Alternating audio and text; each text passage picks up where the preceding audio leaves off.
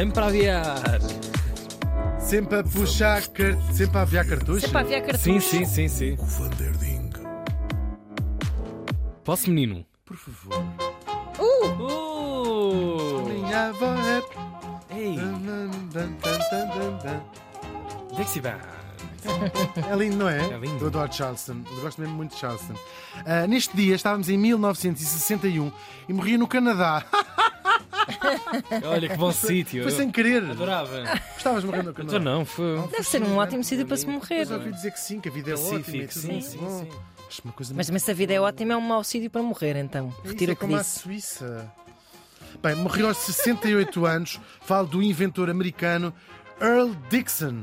Que inventou Earl? Earl inventou? nasceu em 1892 no Tennessee. Ih, Já tiveste, ih, aí não, vai tu, vai tu. Mas viveu a vida quase toda em New Jersey.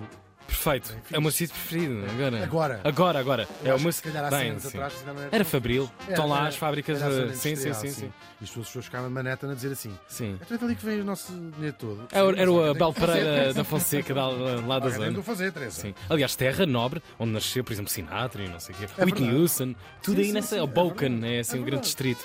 É verdade, é verdade, New. Jersey. A vida dele era muito interessante quando era rapaz, de certeza, mas não ficou disso registro nenhum. O nosso Earl, entretanto, casou. Assentou, deixou-se de festas de quinta a domingo, que era o que ele fazia. Mas é que não há registros. Claro, experimentava com homens, com mulheres, com cavalos, Claro, claro, claro, quê. Ah, passava as manhãs a vomitar, de ressaca. Eu não sabe nada, estou a reconstruir uma vida para, Sim, para sim. preencher espaços em branco. Claro. Ahm, acordava, um dia acordou, certo, acordou com uma cicatriz aqui enorme, uma banheira Ah. de gelo, com um batom a dizer liga para o 112, lá até na- a nove- É o 91. 9-1, sim, Liga sim. para o 91. Someone please call 911. Tell me. Sabem? Não. O Wycliffe Jean e a Mary J. Blige. Ahm, toda a gente já passou por estas coisas. A mulher, que se chamava Josephine, era um amor de pessoa. Era uma dona de casa típica dos anos 20, deprimida, bêbada, encharcada em Xanax de manhã à noite. Uma espécie de Madame Bovary das barracas. Estou a brincar, eu não sei nada sobre a vida destas duas pessoas até ao momento em que elas entram na nossa vida. Sei apenas que a nossa Josephine trabalhava em casa, era dona de casa, como se usava, não é?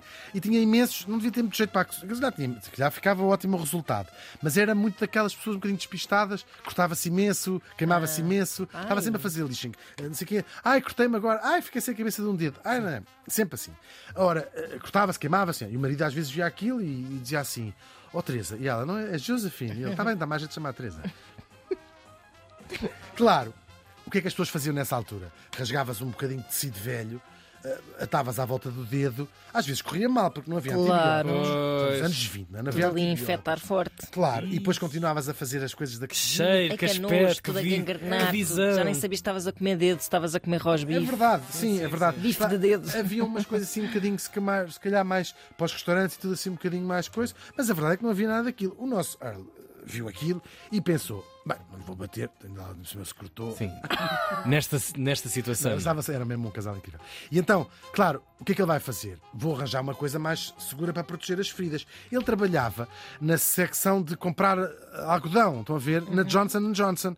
E então trouxe lá do, do trabalho, como vocês fazem com as canetas e com os blocos tudo. Aqui da RTP. E os casacos a dizer uh, ligados ao mundo, sabem? Sempre sim. ligado à modernidade. Num, num, que estão- está ali escrito umas carrinhas dos anos Sim, sim, 50. modernidade. Estou a mentir, estou a mentir. E trouxe lá a gás esterilizada, que ele lá encontrou a gás esterilizada. Ahm, e o que é que ele fez? Uma fita cola assim grande. ah, colou ao meio a gás e arranjou uma espécie de crinolina que pôr por cima e enrolou aquilo tudo, fez lá assim um rolozinho grande que pôs na cozinha. E ela assim, vez- "Isto- va- vamos fumar agora isto? Exatamente. Isto é para fumar. Como é que isto se fuma? Mas ela achou muito fixe. Tira- Quando se cortava, tirava assim um bocadinho, com uma tesoura cortava e lá punha aquilo Uau. e fechado. Claro. E lá pôs aquilo tudo. A mulher gostou tanto da invenção que o Earl resolveu, vou arriscar, mostrar ao patrão lá da, da Johnson Johnson e levou lá ao Sr. Simões, Sr. Johnson, com certeza. Sim. Ele achou graça, riu-se imenso e depois despediu. Não, estou a brincar. Graça a isto. Não, estávamos em 1921 e a Johnson arriscou mesmo lançar aquele produto novo a que chamaram Band-Aid. Chamou banda... Era para ser bandalho. Bandalho. Que era Pois. bom. Ah, sim. Não, Band-Aid. Aquilo que vocês em Portugal chamam, claro, o pense rápido. É só isso que estamos a falar. Do They Know It's Christmas Time também, depois anos mais tarde. Mas é incrível, não é? Ah, sim, Pois exatamente. é, pois é, Band-Aid. Pois Já é é. uma gracinha com. Pois é, pois é, claro. Eh, Era vendido sobretudo a farmacêuticos. Não correu bem, logo. É engraçado como a gente. Coisas que são Pois. tão. Bate óbvias. sempre.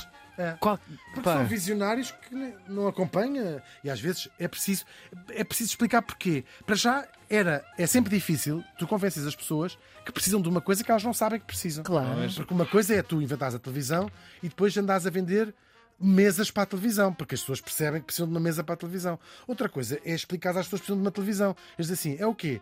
É poderes ver a Dina Guiar à tarde a falar de, dos problemas do país. Cheque. E eles, ai, semana." inventem já. Rápido, quero 20, tragam-me 20 dessas. Tal e qual. E depois era preciso ensinar as pessoas a usar aquele rolo. Era uma coisa relativamente complexa, não é? Desenrola aqui, corta aqui, põe daqui, tem autocolante aqui. Não era, Pois, pois. Não era, era um objeto completamente alien para as pessoas. Perce- Percebem? É Sim, engraçado sim, sim. pensar isso. Claro. Ahm, e portanto, as pessoas queriam mais é que aquilo se lixasse. Eles não desistiram. Também tinham dinheiro, era a Johnson Johnson. E é engraçado que não entrou no circuito médico ou hospitalar. É a segunda fase, sim. Eles começam pela Primeiro farmácia. foi uma, frase, uma fase mais Porque a popular, farm- não é? Não, começa pela farmacêutica. Porquê? Ok. Porque as pessoas, por exemplo, a noção de primeiros socorros, e vou falar um bocadinho disso, ah, ias a correr para a farmácia e, portanto, o farmacêutico é que tinha lá aquilo, dê Ah. cá isso, menina, e punha-te assim. Sim, sim, a sim. ideia de teres à mão a caixinha dos primeiros socorros é muito, é- vem muito da invenção deste, nosso, deste nosso grande querido, com o, com o penso. Grande querido. Que, querido, até que aquilo lá foi pegando a ideia nos hospitais também, nas farmácias, até que tiveram assim, isto para ser viável tem que ser individual, pequenino, Pois. individual, embrulhado à parte. É, é o penso rápido que nasceu. A Johnson começa a fazer e hoje os pensos rápidos da Band-Aid, que já todas as marcas fazem, não é? Um, representou durante muito tempo uma grande fatia do seu, do Claro. seu, do seu- da sua faturação, da Johnson seu mercado de Johnson. faturação. É verdade. É tão icónico este, este objeto, quase já não damos importância nenhuma, não é? Não pensamos que teve que ser um dia inventado. Sem é mesmo dúvida. incrível. Hoje há, geralmente, eram. Vou dizer aqui de propósito mal da cor da pele, até Sim. se começar a generalizar e até começar-se a perceber que as pessoas não têm todas a mesma cor de, de pele e começou então a ser feito pela, pela Johnson uma gama de, de cores de pele bastante diferentes. Os das crianças Os geralmente têm desenhos, também. os invisíveis, de pessoas que trabalham em cozinha, por exemplo, são geralmente azuis para se cair, cozinha ou fábricas ou isso, Sim, para sim. se cair dentro da, da, da, da palha, se saber exatamente Sim, quem é que vai comer o, Claro, a quem é que vamos oferecer aquela, aquele brinde? Tal e qual. Enfim, é muito, muito eh, incrível.